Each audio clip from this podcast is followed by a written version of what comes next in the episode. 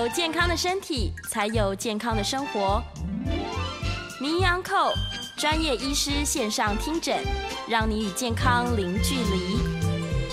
大家好，这边是九八新闻台，欢迎收听每周一到每周五早上十一点播出的名医 Uncle 节目，我是今天的主持人米娜。我们今天的节目在 YouTube 同步有直播，欢迎听众朋友们在 YouTube 的 News 九八的频道都可以留言询问相关的问题。我们在半点过后也会接听大家的 call in 电话，有相关的问题都欢迎打电话过来。先预告 c o in 的这个专线是零二八三六九三三九八。八三六九三三九八，我们今天邀请到的是我们的好朋友，台北医学大学附设医院临床药学组组长孙国仁药师，药师好。主持人早，各位听众大家早。是因为现在快要中秋节了，嗯，所以我们今天要聊的是非常就是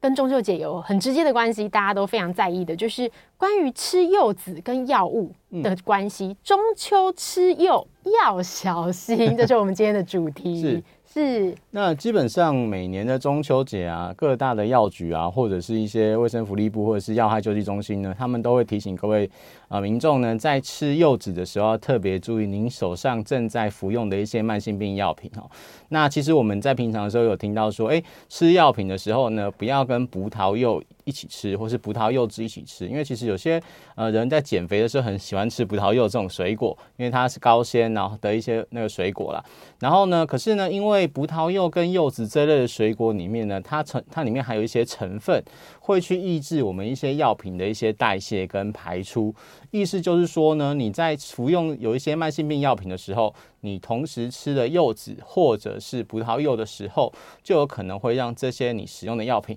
它的浓度增加，然后有可能会造成副作用增加。那严重的话呢，有可能会造成一些横纹肌溶解症，或者是一些急性的一些肾衰竭的一些产生。好，这个都需要各位小心的。那也是因为每年的中秋节，我们都习惯就是会有很多的柚子啊，或是文旦可以使用。那在这段期间呢，我们都会特特别注意的提醒民众，在吃这些慢性病药品的时候，都要特别注意哦。那有哪一些慢性病药品需要特别注意呢？就是如果你有在使用一些所谓的降血脂药品。哦，就是你血脂比较高，那或者一些高血压的一些药品，好，或者是一些安镇静安眠药，就是精神科的药品，或是帮助睡眠的药品，好，或者是一些心律不整的药品，好，那这些都会需要特别注意，说，哎，你在服用这些药品的时候，都要跟呃药师或者医师询问一下，说，哎，我在吃的这些药品跟柚子啊，或者是葡萄柚有没有一些交互作用？那我需要该怎么样的处理？那其实刚刚我提到这么多。种类的药品，也不是说这些种类药品每一个都会跟呃，就是柚子或者是葡萄柚产生所谓的交互作用的一些问题，影响到它的一些疗效或者是安全性，所以还是要特别注意，请民众就是知道说您自己在使用药品是哪一种，然后去询问专业的药师，然后让那药师来帮您做一些正确的一些解答。是，谢谢药师。我们自己，嗯、呃，像我们周围很多朋友也在做一些癌症相关的治疗，是，我们就听到非常多的是像标靶药物，嗯，也会跟就是柚子、葡萄柚交交互作用。对，应该是说标靶药品的话，它其实有一些代谢也是经过这些所谓的呃肝脏酵素代谢的。那到底为什么会有这些交互作用呢？而是因为我们大我们知道我们的肝脏是一个代谢的器官，那我们肝脏代谢会需要非常多的酵素。好，来去帮我们的药物做一些代谢，就是让它变成没有疗效，再排出体外。那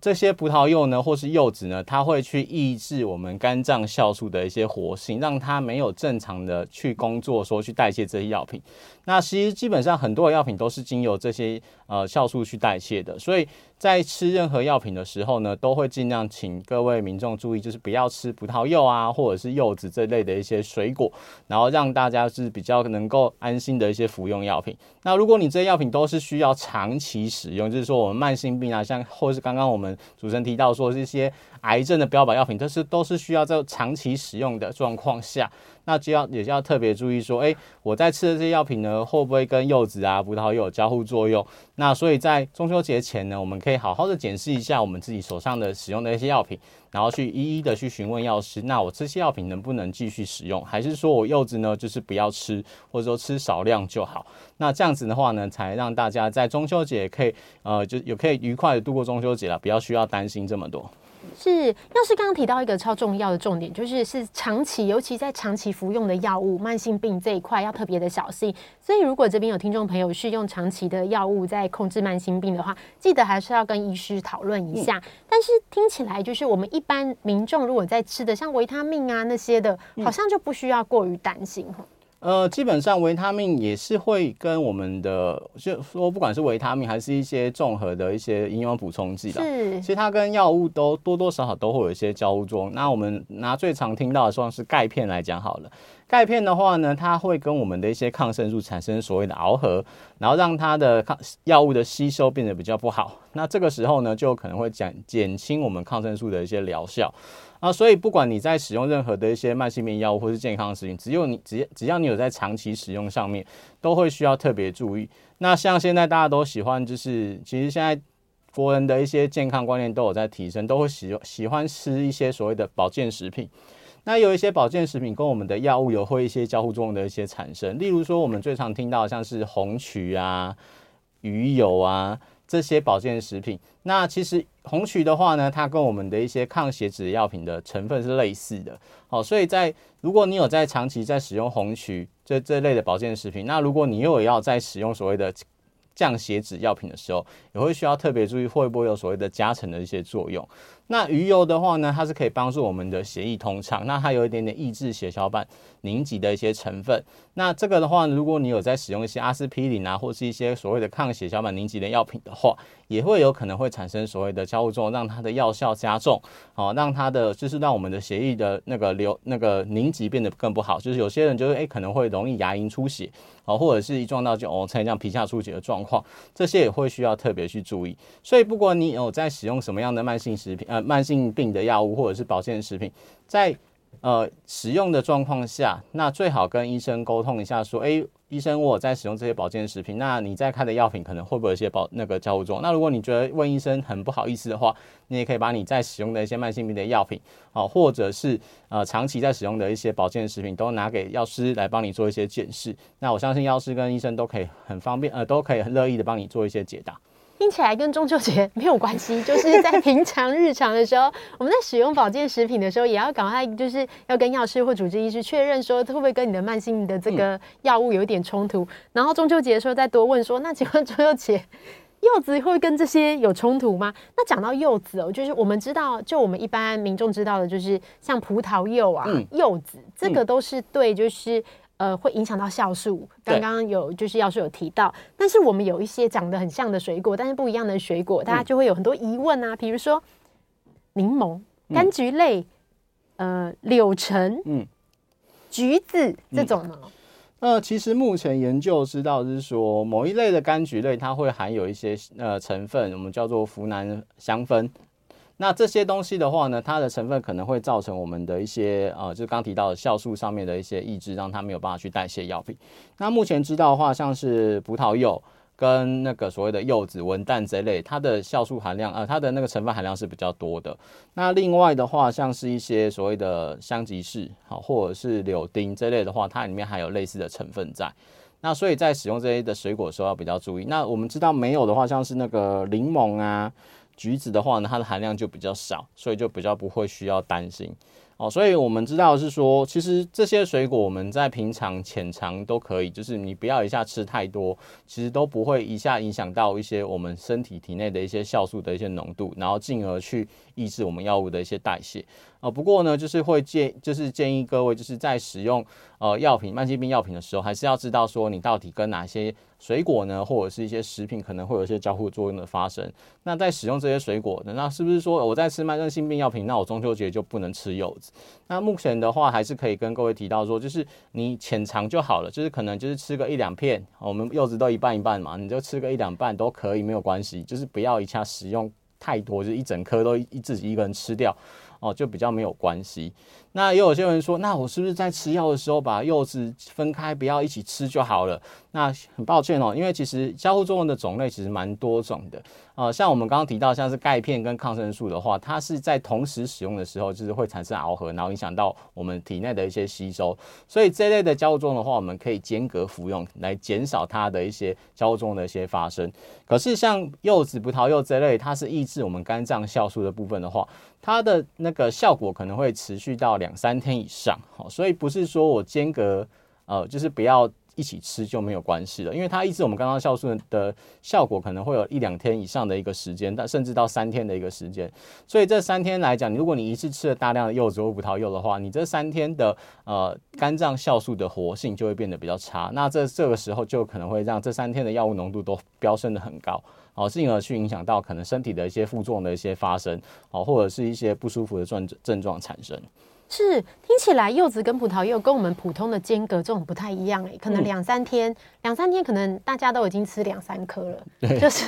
所以要特别小心哎，就是吃这个。我之前有听过，就是呃观众朋友询问，就是如果是柚子相关的商品，也需要这么的谨慎吗？比如说那种加工的柚子，那种柚子的成分应该比较少，那种就比较少，就是呃基本上我们是说它的成分是在。果肉跟果皮果皮里面含量的比较多。那如果你是像什么精油啊，或者一些加工食品的话，它的成分含量相对来讲会变变得比较少了。其实，可是我们没有办法去测定它的那个呃成分到底含量还有多少，所以还是要谨慎的使用。是听起来就是尽量避免。之前有听过呃，医师有说一个说法说，如果你真的很紧张，就询问医师专业意见。嗯、那如果你没有想问，那你又很紧张，不然就先不要吃。对，对，不然吃了心理压力真的太大了。是这边也想请问一下药师，就是呃，我们刚刚有聊到不能一起服用的，就是跟药物一起服用的，除了刚刚提到的，就是这些葡萄柚啊、柚子，然后还有一些特定营养品会影响的之外，像是茶类啊、嗯、酒、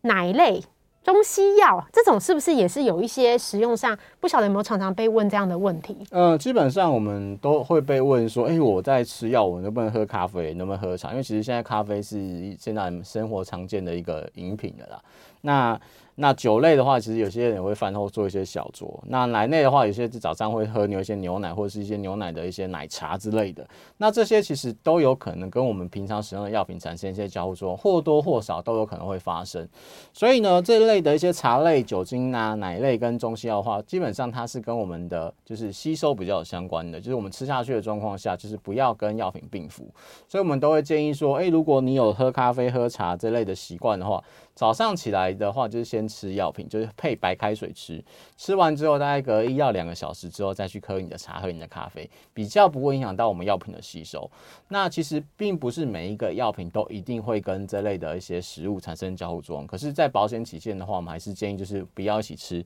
会比较好，因避免影响到它的一些药效。那其实呃中药的部分，其实现在很多人就是会看中医啊，都是或者说吃科学中药啊，或者是就是看一些就是水那个外面的中医的一些水煎药品的部分。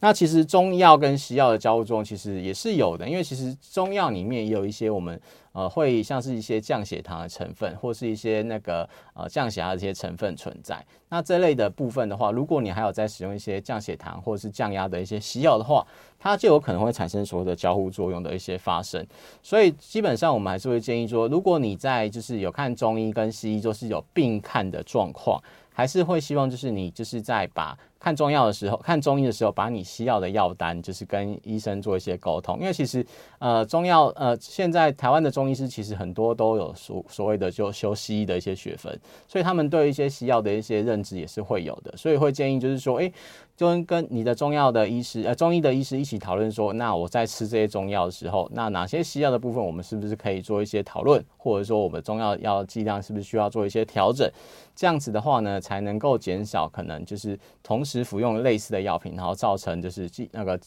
呃效果太重，就是产生一些副作用的一些发生。是，我知道现在在比如说像是北医或是蛮多的，就是医院，它其实都有中西医的门诊，同时都有的。所以其实我之前在北医看那个中医的时候，他其实也看得到你大概的用药，对，这样。所以其实这样子，我觉得是蛮安全的方式。嗯、对，对。那其实所有的医院它都有所谓的交互作用的一些系统的一些警示啦。那其实我们在开，就是只要你在同一家医院就诊，基本上像以北医的为例好了，不管你是看中医还是西医，就是你在开药的状况下。如果我们系统上面有建制说，哎，这 A 药跟 B 药会有一个严重的交互作用的话，我们都会跳出一些警示，请医请医师注意。他的这些身体状况，病人的些身体状况，还有确认他是不是真的需要这样子的开立。这样子的话呢，也可以对民众有一些比较好的一些保障。那不过在就是跨院区的一些警示的话呢，就可能会比较没有那么及时，就要仰赖就是因为其实是台湾现在就医其实蛮方便的，其实所以大部分我们都会每次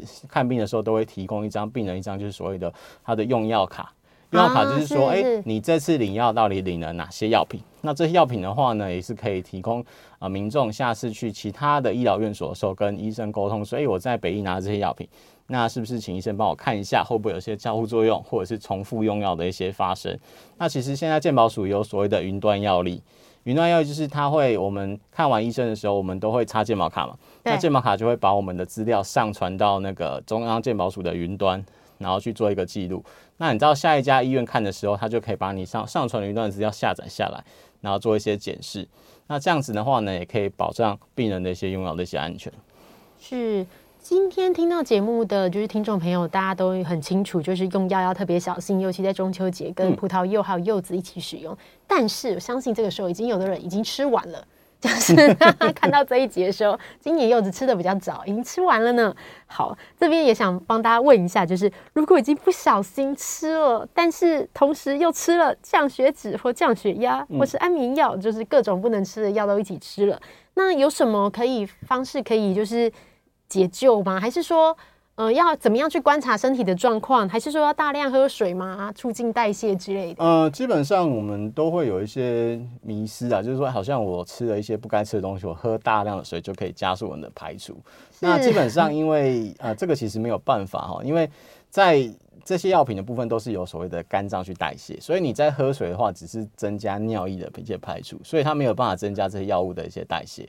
所以如果你在吃已经在使用慢性病药品了，然后呢又吃不小心吃了过多的一些柚子，那我们该怎么样的处理？呃，像我们刚刚提到，就是如果你是吃了一些降血压药品的话，降压药品的话跟柚子的话，它的交互中会让我们的就是药效增强，就是让血压掉的比较多，那就是会建议你这三就是这一三五天内就是去定期去量测你的血压，看看会不会有血压过低的一些状况。那也不要说，哎、我是不是吃了这个柚子之后就不能吃慢性病药品？其实。没有到那么严重啊，不会说你吃下去就马上就是会血压太低，所以还是会建议你就是平时就是定期的去量测你的血压。那如果血压有过低的状况下的话，就赶快回医求诊。那在高那个降血脂的药品的话，就要注意说会不会有一些不正常的一些肌肉酸痛，因为呃降血脂药品跟一些呃柚子的话，它最严重的副作用叫做所谓的横纹肌溶解症。哦、那横纹肌溶解症的话呢，它就是会有一些不正常的一些肌肉酸痛，然后会有一些就是所谓的咖啡色尿意，然后进而会演变成所谓的就是急性的肾脏衰竭。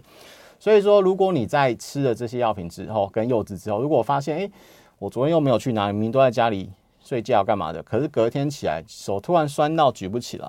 那这个叫做所谓的不正常的肌肉酸痛。那如果你说你前那个昨天去爬了高山，然后回来全身酸痛，就叫正常的肌肉酸痛。就是如果你没有做什么激烈上的运动，然后呢，突然就是有肌肉酸痛的状况下，然后再来就是你的尿液如果变得比较深褐色或是咖啡色状况下，就是有可能会已经造成所谓的横纹肌溶解症。那这个时候呢，也要特别的注意，赶快叫救护车送急诊。好。那再来就是所谓的镇静安眠药品的话，它就是有可能会加重它的一些效果，好，就是会就是你可能就是诶、原本吃一颗睡不着，现在吃两呃吃两颗才睡得着，现在吃一颗就睡得着了，哦，这是会加重它的一些疗效。所以真的已经使用了这些药品跟所谓的呃柚子或葡萄柚的状况下，就是要观察您自身的一些生理上的一些状况。啊，如果没有办法呃确认的话，如果觉得担心的话，你可以就是然后觉得身体哪里怪怪的，那就会会返院请医生帮你做一些处理。好，这样子的话你也会比较安心一点。是，但是我想提出一个就是问题，就是这个问题可能还蛮。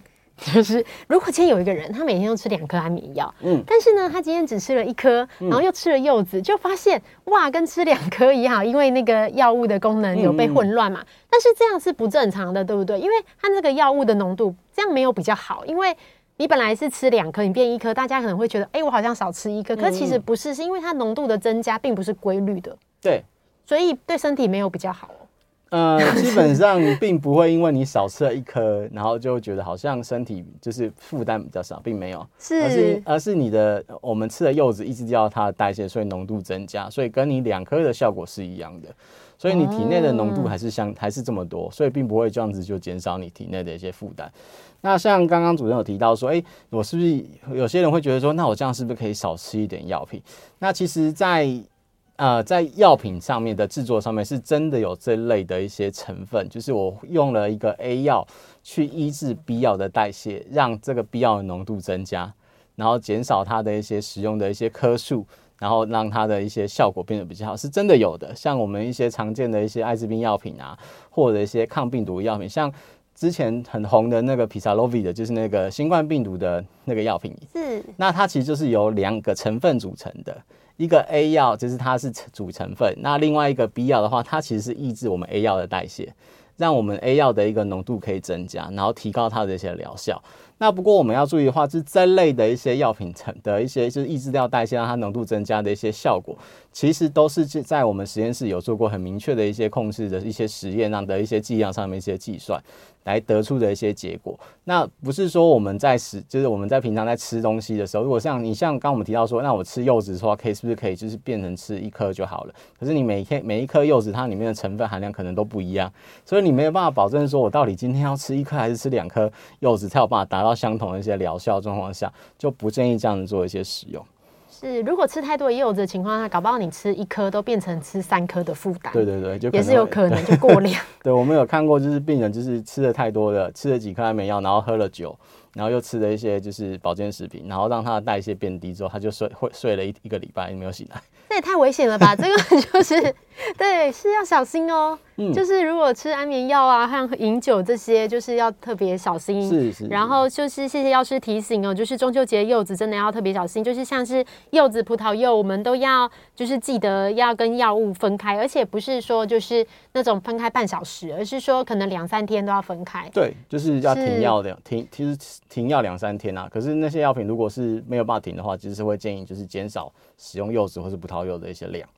是，所以大家记得要谨慎的吃葡萄柚哦。我们等一下会先休息一下，然后我们在广告过后要来接听大家的口音电话。那欢迎今都可以询问跟今天主题相关的问题。我们今天邀请到的是来自台北医学大学附设医院临床药学组的组长孙国仁药师，一起跟我们讨论，就是中秋吃柚要小心，就是各种药物，然后跟这个柚子的交互作用这样。那我们等一下如果有相关的问题，都可以扣印哦扣印电话是零二八三六九三三九八八三六九三三九八。欢迎回到九八新闻台名医 Uncle 节目，我是今天的主持人米娜。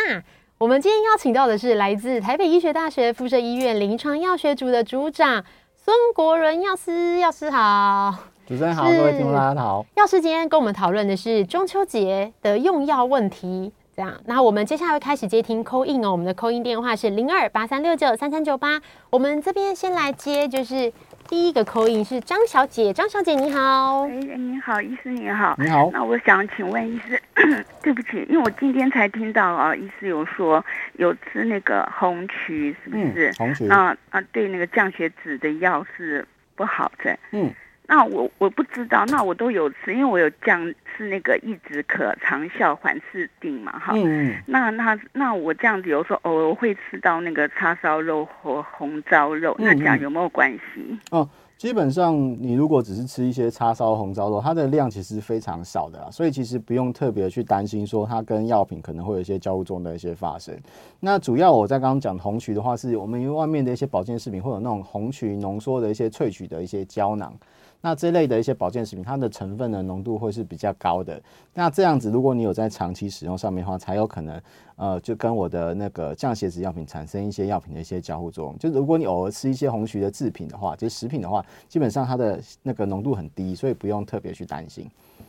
就像刚刚就是药师有讲到的，比如说你在吃柚子，吃一些比如柚子饼干、柚子月饼的时候，就不需要太担心。嗯、对对对，吃真的柚子要特别小心哦。我们接下来接陈先生的 call in，陈先生你好。啊，药师你好，好，主持人您好。你好。我想请教一下哈，有那个 PPI 的胃药哈，嗯、奈斯恩跟乐酸克可以不可以互相取代？嗯、这第一个。第二，请教北医的这个药局里面哈。的药药房里面，它是不是有奈瑟恩、乐酸克，还有一个叫护灵兰？护灵兰吃通常吃功能性消化不良嘛？哦，是不是也有这三种的药？嗯，好。呃，刚刚您提到两种那个 PPI 是可以互相做取代的，所以就是其实它的成分来讲是不同的，不过是在他们的那个呃药理的上面其实都是属于 PPI 这类药品，所以说在理论上是可以互相取代的。不过并没有办法说，呃，有些人可能会比较适合那个奈斯人，有些人会比较适合另外一种药品，可以，所以不是每个人都适合同一个药品。不过大部分的话都是可以互相做取代使用。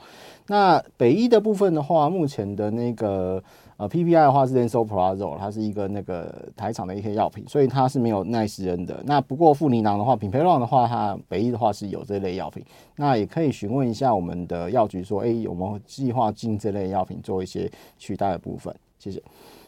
刚好就是我们在这个 YouTube 这边也有。这个观众朋友在问一个，就是大家都非常关注的问题。嗯，我们也超常在节目中讨论的。嗯、我很常问药师哦，就是维他命 D 这两天的这个新闻是是呃，维他命 D 的部分，其实我们前两个月我印象中我们有讨论过啊。那其实那时候讨论是说，哎，好像如果你不补充维他命 D 的话，可能会增加一些失智的风险。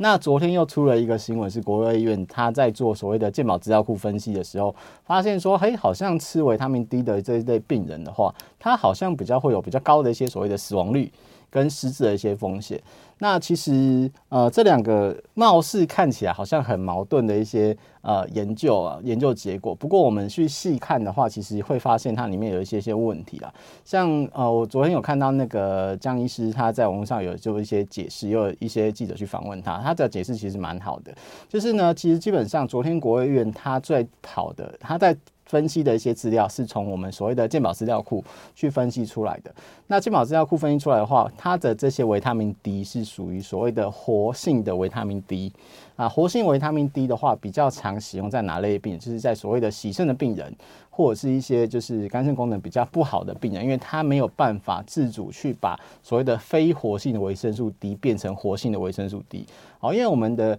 呃非活性的维生素 D 在体内会需要所谓的肝脏。跟肾脏这两个程序的一些代谢，让它变成所谓的活性的维生素 D，然后让它产生所谓的一些效果。那呃，在昨天的健保资料库，它在分析的是所谓的就是活性，就是使用药品等级，就是所谓的活性维生素 D。那这类都会比较常发用在这些所谓的洗肾这类的病人身上。那这样子的一些产生的一些结果，就是说我在这类的病人，就是补充了所谓的回生活性的维生素 D，有可能会增加所谓的死亡率跟它失智的一些风险。那不过我们前两个月讨论，其实是在使用就是保健食品，就是所谓的非活性的维生素 D。那我们看的是说，如果你本身的那个体内的非活性维生素 D 的浓度如果太低，如果你又不补充的话，那就有可能会增加所谓的失智上面的一些风险。所以看起来都是维生素 D，不过他们在使使用上面的是一个是活性，一个是非活性。然后在研究的一些所谓的族群，就是一方面一边一边的是病人，他会需要使用维生素的活性维生素 D。那我们前两个月讨论的是，就是一般人我们吃的是保健食品的非活性维生素 D，所以它产生的结果不一样。有可能是我们在一开始在设计的一些实验的族群跟使用药品就是不一样的状况下，所以产生一个截然不同的一些结果。那所以在呃有在使用维生素 D，就是我们保健食品维生素。D 的病人也不用太需要做太担心，说，哎，我是不是就不该吃啊？然后或者是说，哎，很担心，说，哎，我是不是之后变失智啊？不是前两个月才告诉我说要吃了不不然会失智，可是这两个月变成说，哎，不吃呃吃了会变失智，这样很奇怪。其实呃，其实他我们刚刚提到就是说，它的族群啊跟使用药品都不一样，所以有在使用保健食品维生素 D 的话，也不用太特别去担心说，那我是不是就不要吃了？还是可以继续使用。呃，不用太过于担心。那如果是在使用所谓的药品等级，就是我们在呃洗肾的病人这类，在吃维生素 D 的病人，那是不是说，哎，我之后会不会变成失智？其实，呃，这还是要去跟你的一些就是临床上面医生做一些讨论啊。那我是不是可以减少剂量啊，或者是在后面做其他什么样的补充？因为其实。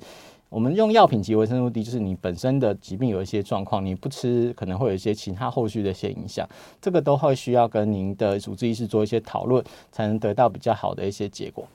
是这几个月来，其实一直跟就是药师，就是孙国仁药师在讨论，就是这些药物使用的的问题。其实药师一直有讲到一个逻辑，就是我们很多药物在使用的时候，不能单看一个一个面向。对对对，对，我们想说啊，吃维他命 D 好，那那这个会有什么风险？什么东西有什么，我们就不吃了。嗯，可是事实上，它可能是在帮助你度过其他更严重的疾病。对。对，所以还是要考量一下。那我们这边就来帮大家温习一下，就是怎么样吃维他命 D。因为大家现在又会把维他命拿出来，然后再重新重新想一想，啊，要怎么吃比较好这样子。嗯、那这边也想请教一下药师，就是如果我们现在是就是呃，如果不是洗肾啊这种药物的使用的话，嗯、一般民众那我们要开始摄取就是维他命 D，那有什么要注意的呢？是非活性的，对不对？对，因为基本上活性的维生素 D 是属于药品等级的，就是你一定要医生处方才有办法使用。那我们在平常在补充维生素 D 的部分的话，基本上就是一天大概吃，呃，我记得是四百左右 IU 左右就可以了，不用吃太多了。那四百到八百 IU 都是一个正常的一个剂量，那就是每天吃一一次就行了。那因为维生素 D 它是属于就是比较偏油溶性的维生素，所以在使用这一类的维生素的时候，就是可以跟就是跟食物或是饭一起吃，因为它的油脂可以帮助我们的维生素 D 的一些吸收。那也不用太过于说恐惧，说我是没有吃就会怎么样。其实因为台湾其实呃就是阳光照射还是蛮充足的啦，所以我们上次有提到说，其实啊您本身就是如果就是不是夜班啊，或者不是这种日夜颠倒的一些人的话，其实我们平常就是呃中午的时候，我们出来晒晒太阳，晒个十到十五分钟，其实就可以产生我们体内足够的维生素 D 的量。那记得就是就是我们出来买便当的时候就可以了。那只是注意就是不要做防晒做的太多。是，我还记得上次有特别说是是是不能防晒哦，就是要在晒一下太阳。让我们的皮肤让去接受紫外线的一些照射，就是可以提供我们体内这是正常的维生素维生素 D 的一些生合成。是我们现在有一位 call in 哦，林先生你好。哎孙老师您好，你好，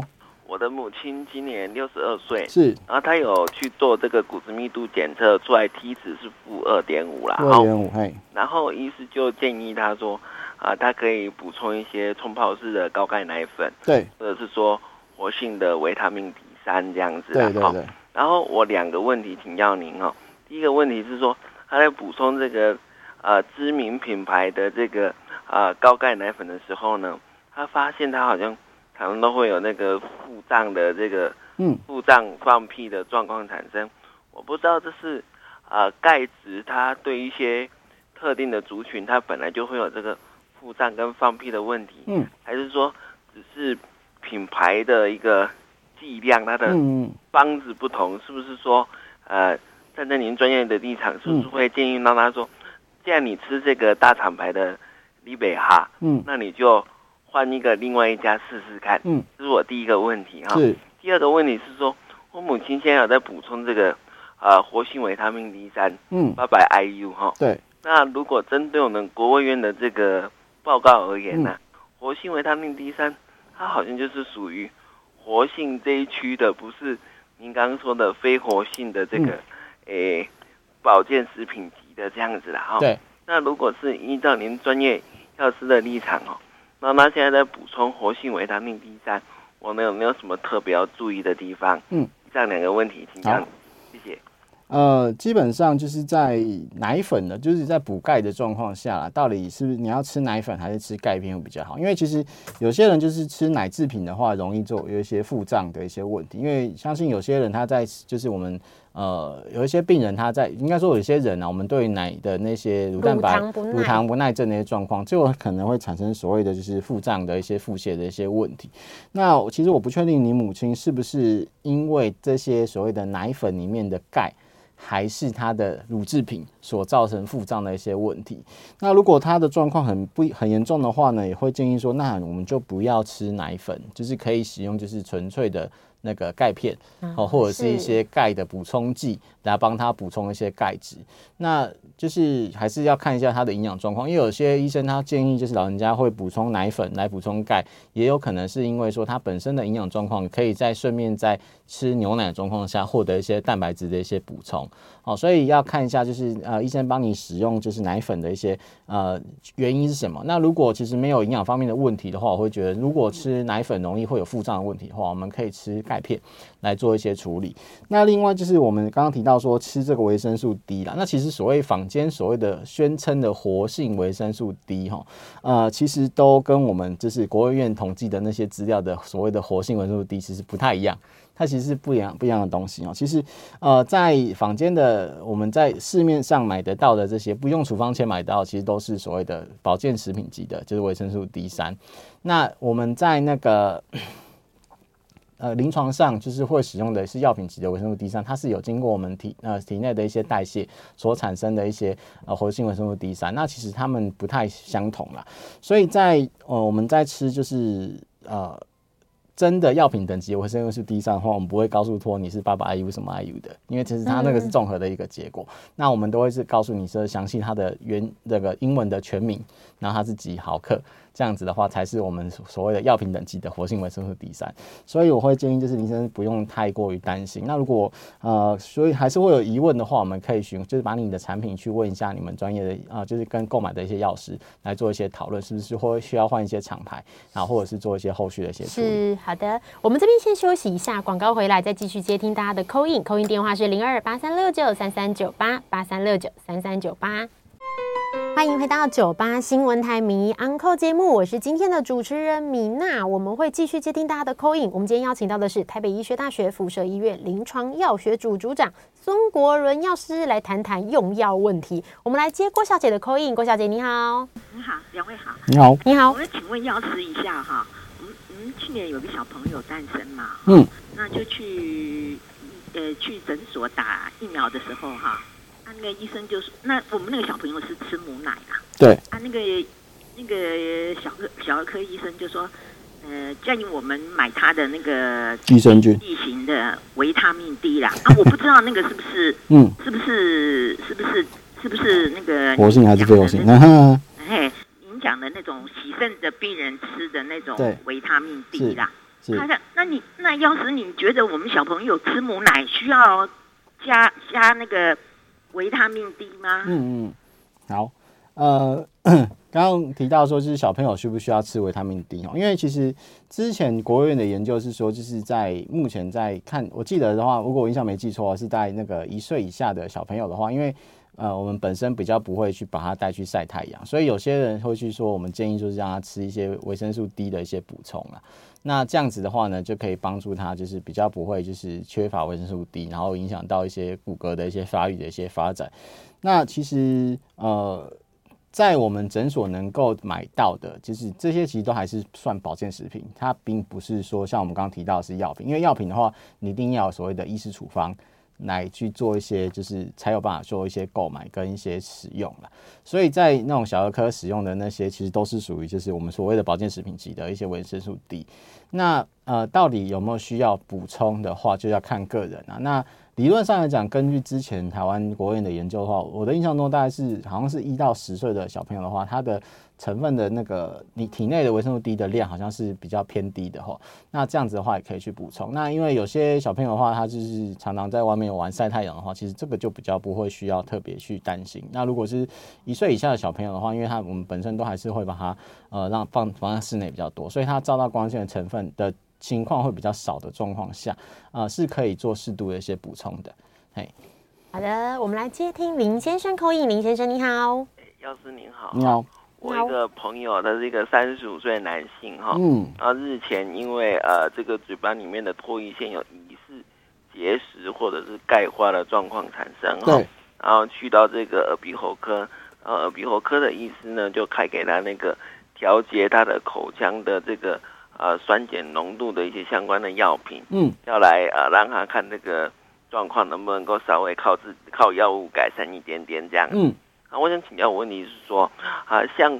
以我们的肠胃最常见的就是胃酸嘛，哈，对，然后啊，让我们吃 PPI，把胃酸的浓度稍微降低一点点，让它不要那么酸的时候，嗯，啊，医师们或药师们经常都会提醒我们说，哎。你的胃现在有在吃这个胃药哦，嗯，那你就要自己要小心一点，那个预防就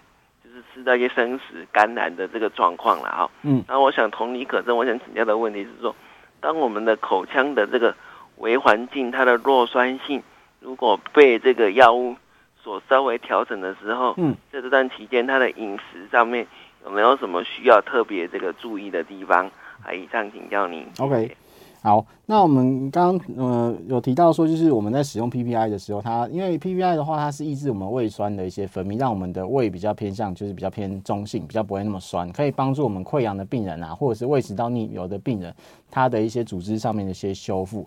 那其实我们要知道的是，其实它不是变得比较。就是变得稍微变得比较中性，而是因为其实我们的胃酸在正常的状况下，它是非常酸的，它的 pH 大概是二左右，所以它其实会去腐蚀掉一些东西的。就是像我们说，哎，胃食道逆流病人为什么他在胃酸上来的时候会把食道灼伤？你就可以想象说，我们胃道，我们的那个胃其实胃酸其实非常的酸，那我们的胃是有在分，一直持续分泌一些保护物质，让我们的胃不会被胃酸所。分解掉或者溶解掉，那可是我们的食道就没有，所以就是在你胃食道逆流的时候，胃酸跑到食道里，它其实其实就是会灼伤，所以它的酸度是非常高的。所以在使用 PPI 的病人的话，在使用一些什么生食啊这些东西的时候，其实它就是让我们的胃酸变得没有那么酸，所以你在吃这些可能有细菌比较多的一些东西的时候呢，就是生食这些东西的时候，它的杀菌能力就会变得比较不好。那可是，在口腔的话，其实我们口腔是正常，其实是属于所谓的弱酸性，它其实没有到非常的酸哦。就是你其实你嘴巴，你是你，即使你手指头放在你口腔里面，你也不会感觉到被灼伤啊，会热的一些感觉。所以其实它只是让我们的些微做一些些调整哦。所以在如果在使用这类的调节口腔的酸碱度的一些的药品的时候，其实不会去不太会需要再特别去做一些特别的一些食物上面一些处理。以上，我们接下来来接听邱小姐口音邱小姐你好。Hello，你好。那个，我想跟医生请教一下，就是我本身我是在二零零八年的时候有那个因为结节关系，然后切掉那个右边的甲状腺结节，嗯，然后那个我在二零二零年的时候八月的时候就开始发现，就是我请医生帮我测那个副甲状腺，嗯，结果发现我的副甲状腺的话就是算是已经低到十一，嗯，然后那个就是。是医生，他有开活性 D 三的，嗯，他是开零点二五微克，然后含自费的钙这样子，嗯，然后那个已经吃到现在已经吃一年。那我本身是四十九岁，对，那我就是有点疑虑，说就是最近的话，我换另外一家教学医院看，结果另外一个医生的话，他就发现说，就是我的副甲状腺的话，就是波动蛮大的。我是就是第一次测的话是十一，第二次。测的话是算是隔年之后，然后变二十一，然后之前的五月的时候是是低到三点二，然后那个最近八月测的时候又高到五十一点八。那他是说，就是算是别的医院的医生的话，他是叫我说把他这个活性 D3 停掉，然后我就很犹豫，我就是算是两边的新陈代谢科的做法是。不同的，我就不晓得说我到底该吃不该吃。了解，嘿，好。呃，基本上就是刚刚我提到说，就是零八零二零八年的时候，就是结节，我们去把甲状腺给切除。因为其实甲状腺跟副甲状腺是在类似的位置，所以在手术的时候有可能会伤到我们的副甲状腺的一些功能。那副甲状腺的话，它本身是可以调控，就是钙质在我们体肠胃道的一些吸收，就是跟钙质的一些浓度有一个很大的一些相关性哦。所以呃，医生会要你就是补充钙片跟维生素 D 三，然后让你的那个体内的钙平衡会比较稳定一点。不过因为刚刚提到说，你的副甲状腺的一个浓度其实有在波动的一些范围啦，十一、二十一、三点二、五十一点八，其实都有在一个波动，就是不是普遍偏低的一些状况。嗯，其实这样子在药品上面，其实就会就会想说，到底有没有必要一直需要持续使用了？所以我会觉得，就是呃，如果你是看两边的一个新陈代谢科，就是有两家医院的新陈代谢科都有不一样的处置的话，我会觉得你要不要建议，就是你可以去找第三个。就是因为其实如果两边医就是我们通常会建议病人是，如果两边的医生给你的建议是不同，甚至是矛盾冲突的状况下，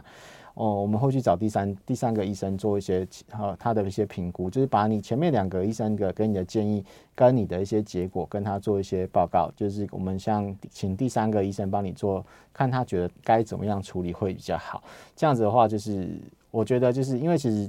病人也会很疑惑，我到底该听谁的？那如果两边都不知道该怎么办的话，那我们找第三个帮你做一个呃，就是裁决，或者说我们投票看看，我们说，诶、哪个你会比较信任？那其实因为医病关系就是这样，就是你要找到一个你能够信任的医生，你才会就是乖乖的听他的指示，做一些后续的处理。这样子的话，你才可以得到就是比较好的一些结果。谢谢。是真的，因为像我们自己在做癌症治疗，也是有时候都会询问第二医嘱，嗯，然后找到信任的医师，就是就信任医师就对了。这样是我们这边呢要看到，就是在这个 YouTube 有人留言哦。刚刚其实药师有在休息时间回那个中间广告时间回答过，就是呃这边有询问到一个药物，就是。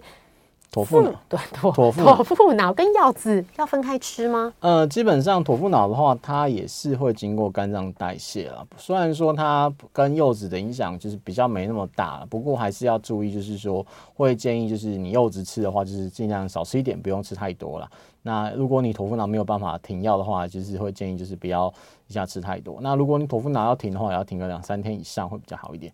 是，另外就是因为刚刚一直有讲到药品跟食品。药品级、食品级的那个 D 三这样子，嗯、那其实药品的我们是买不到的。对，因为基本上就是在药品等级的一些活性 D 三的话，它会需要医师处方签来做一些就是开立。那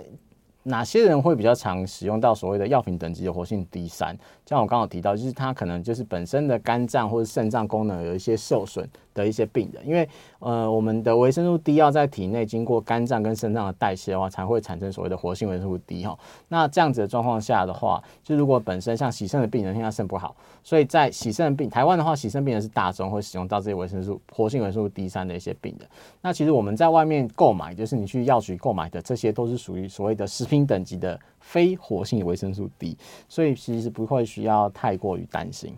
是药师有说，其实我们外外面看到有的写的很模糊，看不出活性非活性，其实应该都是非活性。对对，就是所谓的食品等级的非活性维生素 D 三。因为像我们刚刚的那个有提到说，它是使使用这零点二五 microgram 的那个，其实就是所谓的活性的维生素 D 三。像你说我们在外面听到什么几 IU 几 IU 几 IU，那个其实就是食品等级的非活性维生素 D 三。我们觉得呃，就是我们可以最方便判别的方法，大概就是这样子。是只要看得出来 IU 的哦，那就不是药品，所以不用太担心。我们今天很开心跟药师就是聊了这么多，就是食用保健食品，还有跟柚子相关的这些小知识哦。那我们今天的节目就进行到这里，我是主持人米娜，很感谢大家的收听，我们就下次见喽，拜拜，拜拜。